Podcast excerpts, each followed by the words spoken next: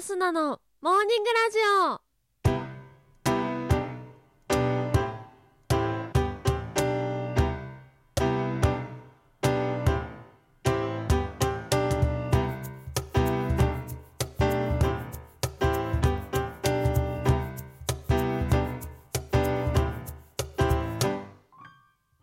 皆さんおはようございます。そして本日4月12日月曜日お誕生日のあなた。おめでとうございます。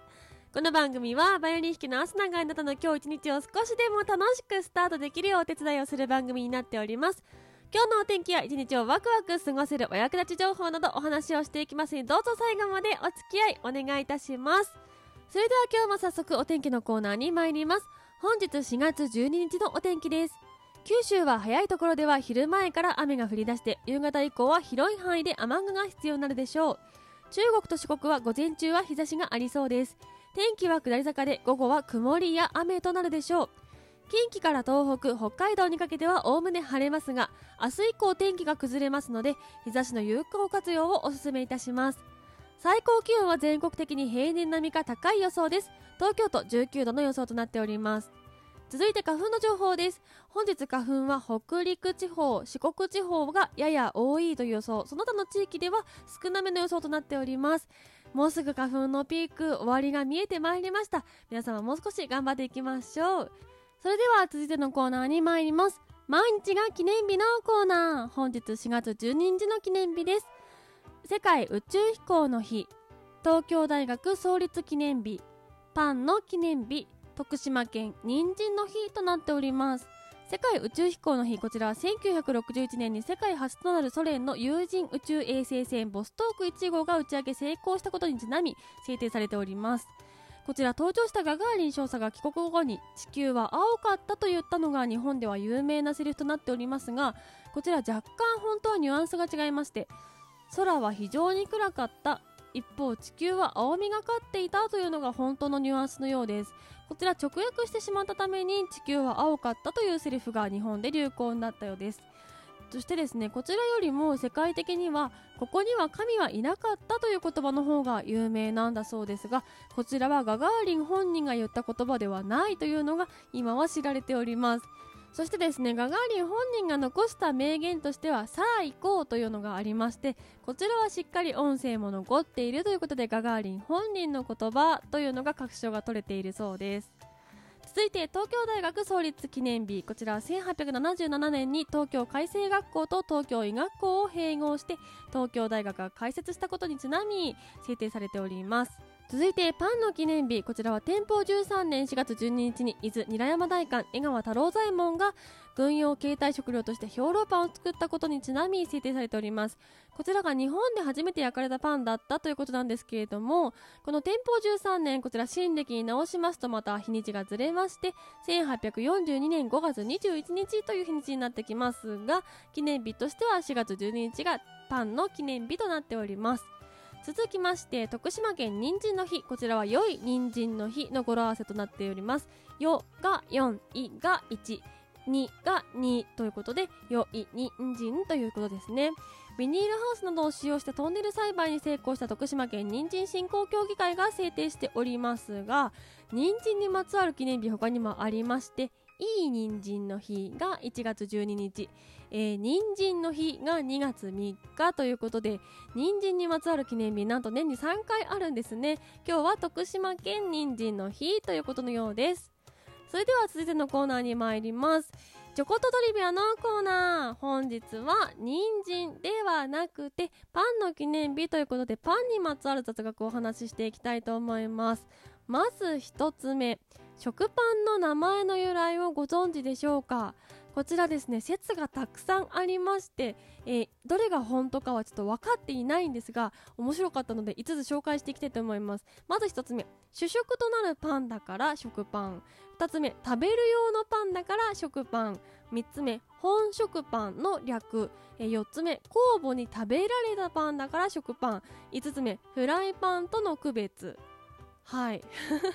えー、こちらですね。どれが本当かはちょっと分かっていないんですが一番有力なのは1番主食となるパンだから食パンということなんだそうです。こちらは食パンの元祖横浜内木パンで伝わっている説でして日本でまだパンが一般的でなかった頃に海外ではパンが主食だという話が伝わって主食用のパン食パンという風になっているようです。えー、他にちょっと気になったのが食べる用のパン。だから食パンこちらは美術で使う消しパンと言われる、えー、木炭鉄酸を消すために使うパンとの区別のために、えー、食パン食べるパンですよというのをつけて食パンとしたというのがあるようです。また酵母に食べられたパンというのはこの食パンを作るのに酵母を使っておりまして酵母に食べられているから食べられたパンで食パンっていうそういうお話もあるようです。なんかちょっとそれは無理があるんじゃないかなって気もするんですけれども、まあ、有力な説としては主食となるパンだから食パンということだそうです。続きまして山形パンと四角いパンの違いはご存知でしょうか？えー、食パン。上が丸くなっている山形パンと平らな四角いパンありますね。こちら焼き方に違いがありましてそのために形に違いが生まれております。焼くために蓋をして焼いたので四角くなるのが四角いパン。それでは蓋を外して焼いているのでそのまま上がぷっくり膨らんで丸くなっているのが山形パンなんですが結果的に中の水分量に差が出てきておりまして四角いパンの方は水分が多いのでサンドイッチ向き。山形の方は水分が少なくなっておりますのでトーストするとパリッとした食感になるのでトースト向きというのが一般的に言われているようです。が私は四角いパンの方がもちっとした食感になるのが好きですね。なのでぜひね皆さんも試したことないどっちかのパンありましたら試してみますと食感の違い結構出てきますので新しい好きが見つかるかもしれません。ぜひ試してみてください。ということで今日は最後に美味しいトーストの作り方をご紹介して終わりにしたいと思います。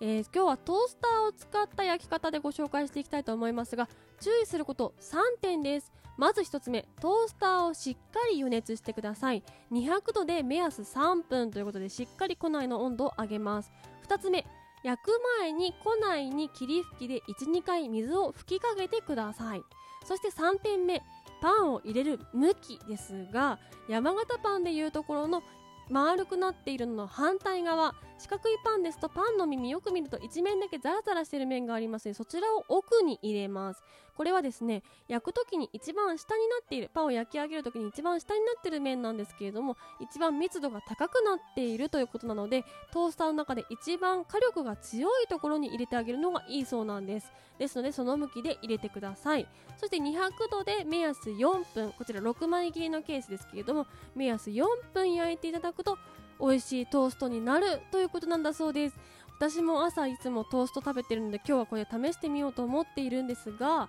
お家に麦茶がある方はもう一工夫。最初に、えー、庫内に霧吹きで12回水吹きかけるお話ししましたがパンに麦茶を吹きかけるというのもおすすめなんだそうです。こちらはパンも麦でできていて麦茶も麦でできているので相性が良くて風味が増すと言われていますのでちょっとパンに麦茶ってあのチャレンジかなと思うんですけどもぜひね試してみてください。そしてパン美味しく保つのには冷凍がいいそうなんですけれども買ってきたパン小分けにしてラップで包んで保存袋に入れて冷凍させておくのが一番保存としていいそうです。空気に触れないというのが大事なようなので保存袋がマストかなとは思うんですけれどもあのお家でねよくパン買ってくるけどカビさしちゃうんだよねという方々ぜひこちら試してみていただけたらと思います。食パン以外のパンでも同じようにできるそうなのでぜひお試しください。ということで今日のモーニングラジオお別れの時間が近づいてまいりました。この番組は平日毎朝6時半に更新そして兄弟番組明日のほろ酔い話が